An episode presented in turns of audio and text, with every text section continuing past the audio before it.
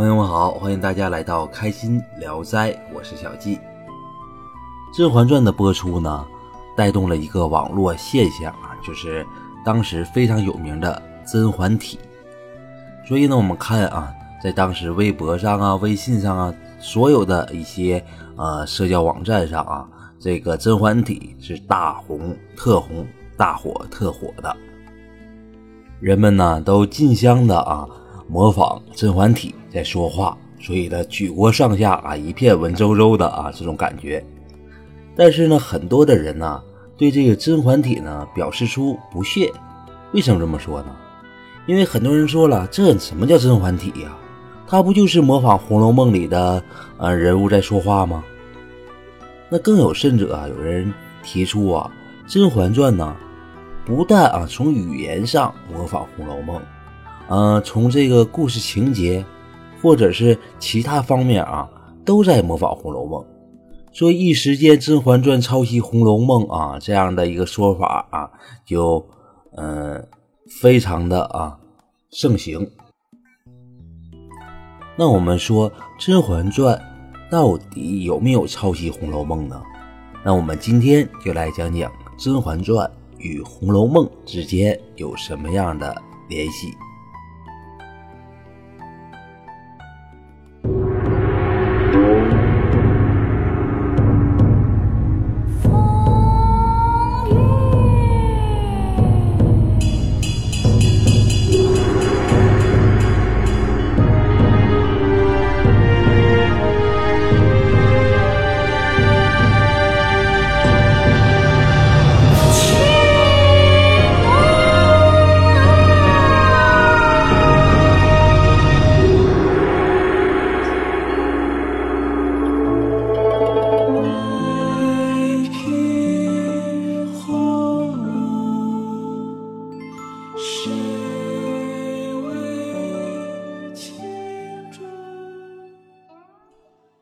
那《甄嬛传》啊，争议最大的啊，就是它从语言上来模仿《红楼梦》，这一点呢，确实是这样。我们来举几个例子，比如说这里经常出现的一些呃语气上的一些助词啊，或者是一些口头语啊，就和《红楼梦》极为的相似。比如说啊，这个小允子啊，在这个教训花穗的时候啊，就说了啊。好好当你的差，好多着呢。这好多着呢，就是《红楼梦》里的一个语言。再比如，这个甄嬛为了扳倒皇后啊，要引皇后到自己的这个永寿宫来。嗯，说什么呢？为自己的孩子啊要祈福，系上福带。他怎么跟皇上说的？说的，嗯，皇后系一个，然后呢，端妃、静妃系系一个。然后呢，最后是自己呢再记一个，这是什么呢？四角俱全。四角俱全这个话呢，是出自这个《红楼梦》里这个薛姨妈，她说过这样的一个话。那当然了，这样的话，可能很多人说的，那《红楼梦》说了，那怎么《甄嬛传》就不能再写吗？那不能说，因为这两句话啊，就说《甄嬛传》来就来抄袭这个《红楼梦》。啊，确实啊，这么说对《甄嬛传》不怎么公平。但是呢，下面的这一句话啊，真的是只有看过《红楼梦》的人才能写出来这句话。为什么呢？因为这句话和《红楼梦》原著里的原话是一样的，不但原话是一样的，情节都极为相似。那这个话是来自于哪呢？来自于小说原著。小说原著啊，呃，果郡王和这个甄嬛两个人谈情说爱啊，谈来谈去呢，嗯，就比较矫情一些啊。甄嬛看着果郡王，然后呢，就戳了一下，拿手戳了一下果郡王，戳了一下果郡王，来，然后呢，说句什么呢？说句你这狠心短命的。然后说到这，小说原著写的是什么呢？又忙把嘴给捂住。就不说这样的话了啊！这段描写啊，无论是从语言、动作，还有神情方面，就和《红楼梦》里林黛玉对贾宝玉所说的话、所做的动作是一样的。所以这一段它确实是啊，嗯，这个借鉴于《红楼梦》啊，这是语言方面。情节呢？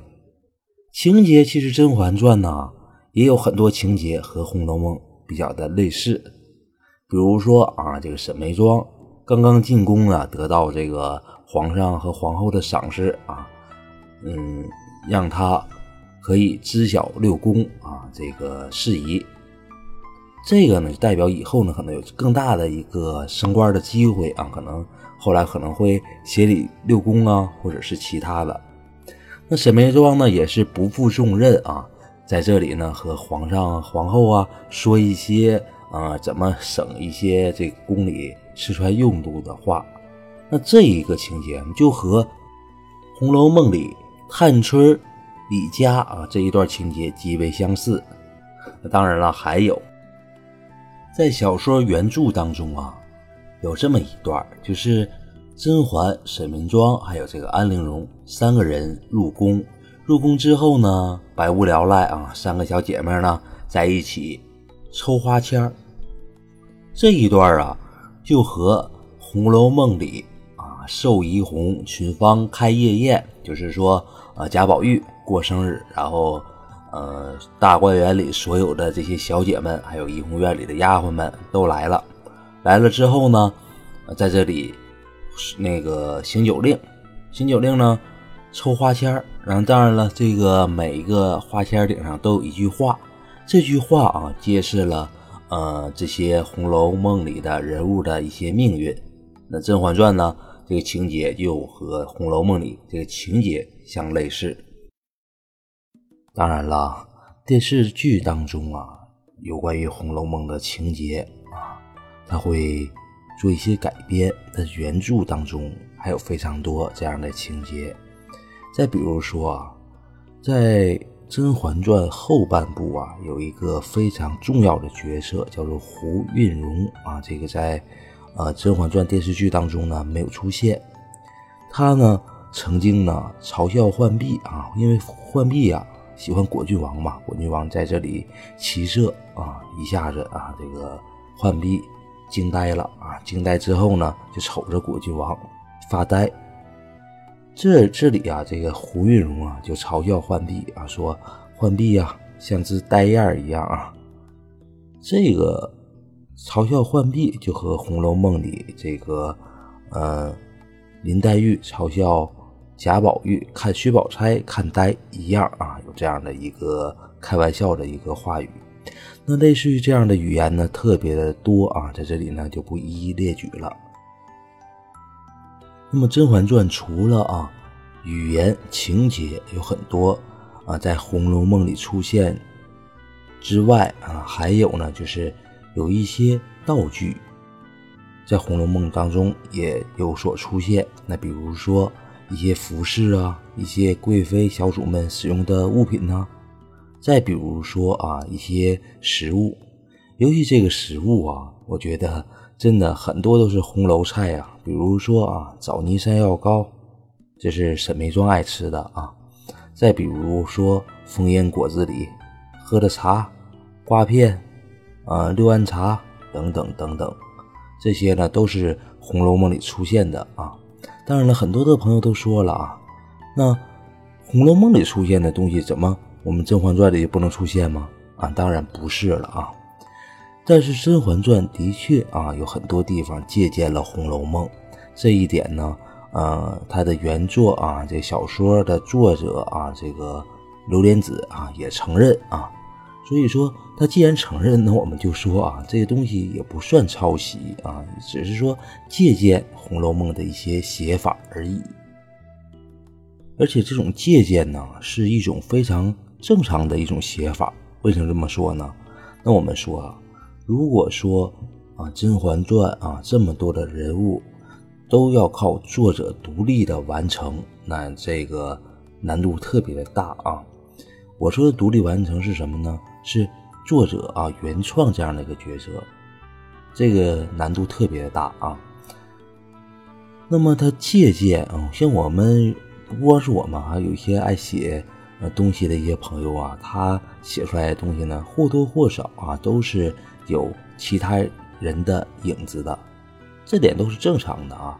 那比如说甄嬛在前面呢，比较的知书达理，比较像宝钗、黛玉这样的角色，但是后来呢，她玩弄心计的话呢，或者是同理啊、协理六宫啊、调度六宫啊这样的阶段呢，又很像王熙凤。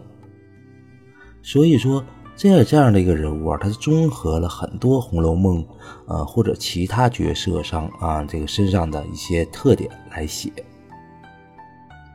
那说到这呢，那可能很多的朋友都说了，那上一回我们讲到了啊，《甄嬛传》借鉴了呃《金枝玉孽》，那这一回呢又说《甄嬛传》借鉴了《红楼梦》，那我。可能很多人说了，既然你说借鉴都是正常的话，那他只是借鉴了这两个吗？这两个，嗯，虚构的小说吗？那当然不是了啊，《甄嬛传》啊里的这个甄嬛，她还借鉴了历史上很多啊真实存在人的啊他们的这些事迹，那其中借鉴最多的啊就是武则天。那么《甄嬛传》啊和武则天又有什么样的一个联系呢？那武则天的事迹真的和《甄嬛传》当中的甄嬛的事迹相重叠吗？我们下期再讲。好，感谢大家收听今天的《开心聊斋》，我是小季，下回再见。